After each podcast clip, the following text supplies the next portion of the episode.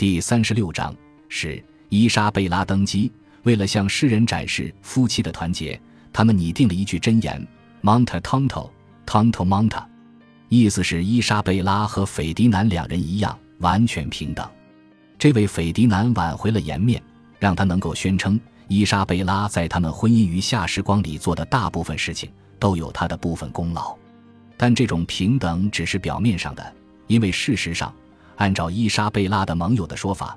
假如他不认可斐迪南写的文件，就对其加以修改或者撕掉。而斐迪南的拉丁文很差，所以看不懂卡斯蒂利亚宫廷与其他国家元首之间的书信。而伊莎贝拉很快开始下大力气学习拉丁文，以便更好地掌握国际外交的语言，并要求他的女儿和侍女都一同听课学习。但当斐迪南和伊莎贝拉不在一起的时候，他将享有与女王相同的权利，并有权代理她行事。塞戈维亚协定的谈判是在圣诞节期间进行的，随后五个月他一直在卡斯蒂利亚，这是自他们结婚第一年以来，他俩待在一起最久的时段。伊莎贝拉坚持了自己的立场，卡斯蒂利亚的统治权将属于他，但他的做法损害了自己在史册中的形象。他在世的时候。地位比斐迪南优先。事实上，他主宰着卡斯蒂利亚，而卡斯蒂利亚比阿拉贡幅员更辽阔，也更重要。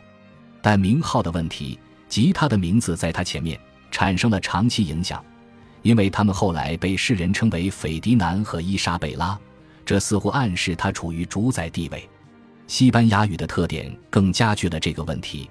在英语中，这对夫妻君主被称为国王与女王。而在西班牙语里，斐迪南和伊莎贝拉的名号是国王的复数，所以他们是双王。英语国家的人很容易误会卡斯蒂利亚的统治者是国王，而实际上是女王。伊莎贝拉在卡斯蒂利亚的女王地位在世界历史上非常罕见，以至于观察者与评论者似乎无法理解一个女人居然能成为君主。于是他们坚持认为斐迪南是统治者。尽管事实并非如此，于是，在公文、远离伊比利亚半岛的外交圈子和最终的历史书里，斐迪南的名字都被置于伊莎贝拉之前。后来，他的一些成就也被归功于他。为了让丈夫开心，伊莎贝拉愿意做这样的妥协。在某些方面，斐迪南的确开心了。他还年轻，只有二十二岁左右，但已经非常玩世不恭。他可能意识到。只要世人觉得他有权，那么和他真正有权也差不多。伊莎贝拉和斐迪南关于婚姻的漫长谈判与和解，最终导致命运发生了另一个奇怪的扭转。当地的一名教士，多名我会修士托马斯·德·托尔克马达，在促成夫妻和解、达成联合统治协议的工作中发挥了重要作用。伊莎贝拉童年时见过托尔克马达。不过，我们很难说他们之间有多少交集。他肯定认识他，因为他是王家圣十字修道院的院长，在塞戈维亚是一位相当有地位的教士。托尔克马达和斐迪南很快发现，他们非常投缘。托尔克马达成了斐迪南最喜爱的忏悔神父和私人密友。德托尔克马达很快开始陪伴国王在卡斯蒂利亚各地巡游，始终在御前。以至于其他官员都注意到了这一点。例如，1475年6月，斐迪南前往巴利亚多利德和布尔戈斯，将伊莎贝拉留在阿维拉。此行，托尔克马达就陪在他身边。两个月后，托尔克马达和国王一起在巴利亚多利德。这年11月，他也和斐迪南一同旅行。1476年1月和2月，他又在国王的随员队伍中。这一年余下的时间里。他至少陪国王进行了两次长途旅行。当时的婚姻很脆弱，所以夫妻俩通过特别恩宠托尔克马达来凸显自己的团结一心。他们下令扩建他的修道院，最重要的工程是给修道院建造了一座新的大门，以赞颂他们的和睦。这座大门装饰着大量象征他俩的精美符号，还带有 “Manto Tonto Tonto Monta” 的铭文。这是一个被大量运用的建筑主题，这是夫妻俩共同开展的第一项主要的建筑工程。大门纪念了他们登上卡斯蒂利亚王位的大事。他们还对最亲密的朋友安德烈斯·德·卡布雷拉和比阿特丽斯·德·博瓦迪利亚表现出极大的恩宠，在雕塑中给了他们突出的地位。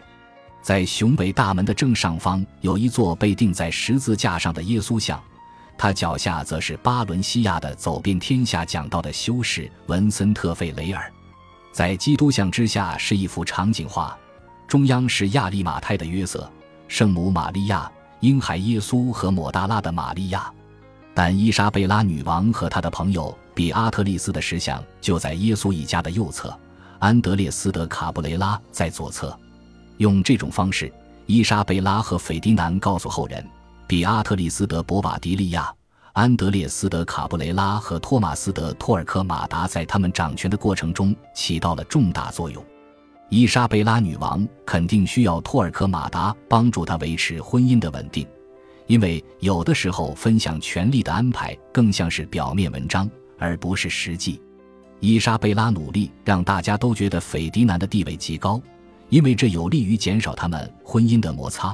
因为如果让一个男人貌似掌握主宰权，他的地位就更稳固。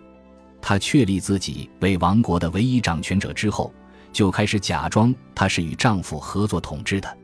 女王的忏悔神父埃尔南德·塔拉维拉回忆说：“他口述了王室命令，让他起草，并让他签名，仿佛这是两人共同的决策。”他对他说：“虔诚国王和女王伊莎贝拉努力让世人相信，他们的婚姻非常幸福和谐，夫妻为了国家的福祉精诚合作。但许多证据表明。”幸福的婚姻只是假象，也就是后人所说的婚姻的虚构。他们分开居住的时候，他的权威比他们生活在一起时更大。他常常旅行，往往是去和他相反的方向。伊莎贝拉和斐迪南联合为内廷和行政幕僚任命官员。伊莎贝拉的多年好友贡萨洛查孔被任命为财政大臣，古铁雷德卡德纳斯是副财政大臣。阿拉贡的加夫利尔·桑切斯被指派管理内廷财务，很多高级职位被交给了受过良好教育、才干得到证明的改宗犹太人。这些人是通过自己的才华获得职位的，而不是通过世袭。例如，卡斯蒂利亚人阿隆索·德·布尔戈斯是布尔戈斯一位前拉比的孙子，他担任宫廷的政治与宗教顾问和伊莎贝拉的忏悔神父。与伊莎贝拉同样亲近的安德烈斯德卡布雷拉也是改宗犹太人，他就是他的朋友比阿特里斯德博瓦迪利亚的丈夫。然而，就在伊莎贝拉与家族的一名成员缓和关系的同时，另一名成员却制造了难题。葡萄牙国王阿方索五世是伊莎贝拉的远房舅舅，还是恩里克四世的第二任妻子胡安娜王后的哥哥。他仍然觉得。伊莎贝拉与斐迪南私定终身，让他失去了伊莎贝拉和卡斯蒂利亚王位。在斐迪南和伊莎贝拉结婚后的四年中，阿方索五世威望日增。因四百七十一年，他赢得了一系列重大胜利，成功入侵北非的艾希拉和丹吉尔，控制了那里储量丰富的金矿。阿方索五世变得很富有，他是个虚荣而骄傲的人。用羊毛和丝绸挂毯来记载和宣扬自己的胜利，挂毯上画着他的军队潮水般翻越城墙，占领城市，将妇女儿童从家中驱赶出去。在这些挂毯里，阿方索五世把自己的形象描绘得非常伟岸英武。画中，他和儿子若昂骑马位于战场中央，身披精美铠甲，身旁是黑压压的步兵。他在战场的实际表现远远没有图画中那么光荣。艾希拉的穆斯林想投降，阿方索五世与其进行停战谈判的时候，他那些受到肾上腺素刺激的士兵却自作主张地攻打城墙，而不愿意接受谈判得来的胜利。阿方索五世很快不得不加入混战，与士兵们一起冲上城墙，穆斯林守军措手不及。阿方索五世及其士兵屠杀了约两千名穆斯林，俘虏五千人，对一些居民躲避进去的清真寺发动了特别残酷的攻击。尽管基督教会禁止奴隶贸易，但阿方索五世有权将俘虏卖为奴隶，因为他从教皇尼古拉五世那里获得了特别许可，只要被卖的人是萨拉森人、异教徒和其他不信基督的人。阿方索五世刚愎自用、鲁莽冲动，并且极其执拗。他曾设定某个日期为登陆日，但那一天黎明时乌云密布、狂风怒号，他仍然坚持要求部队冲上海滩。士兵们跟随他登上适航性很差的船只，一些船只被波涛吞没，或者在礁岩上撞得粉碎。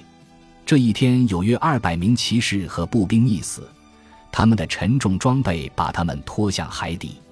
这个恐怖事件被记载到某张挂毯上，告诉大家。